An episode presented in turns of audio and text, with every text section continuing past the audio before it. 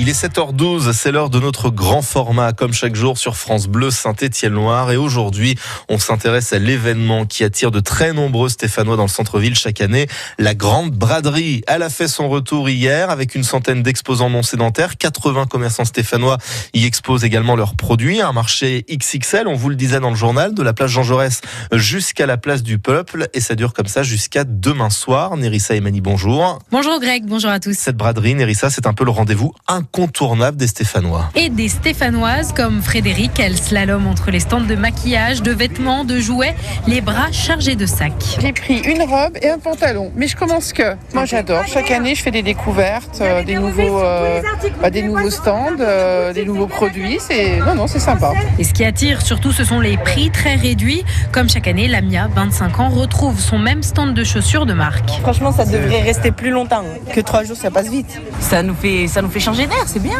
Saint-Etienne, ça, ça évolue. Ça fait comme si on était en vacances. Les grands marchés du sud. Sur la braderie, on retrouve aussi la convivialité des commerçants.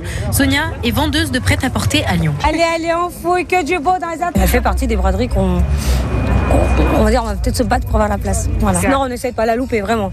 C'est tip top. Et pour faciliter euh, la venue à la braderie, mais aussi dans le centre-ville, trois heures de stationnement euh, seront offertes tous les samedis à partir de cette semaine jusqu'au 30 juin. Une mesure qui doit plaire, Nerissa, aux commerçants stéphanois, surtout hein, après la crise des Gilets jaunes. Oui, la ville fait en sorte d'aider ses commerçants depuis quelques mois.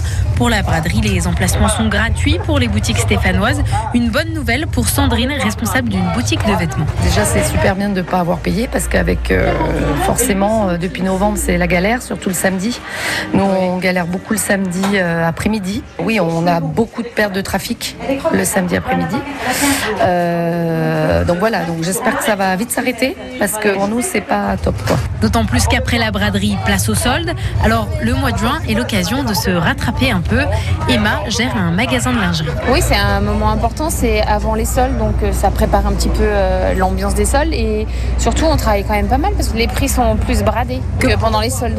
Et la ville envisage même la tenue d'une braderie exceptionnelle en septembre prochain pour aider les commerçants après la crise des Gilets jaunes. Et en attendant, il vous reste deux jours donc pour épuiser les stocks des commerçants qui vous attendent dans cette braderie à Saint-Etienne, une braderie qui se termine demain soir, samedi à 19h. Reportage à retrouver sur francebleu.fr.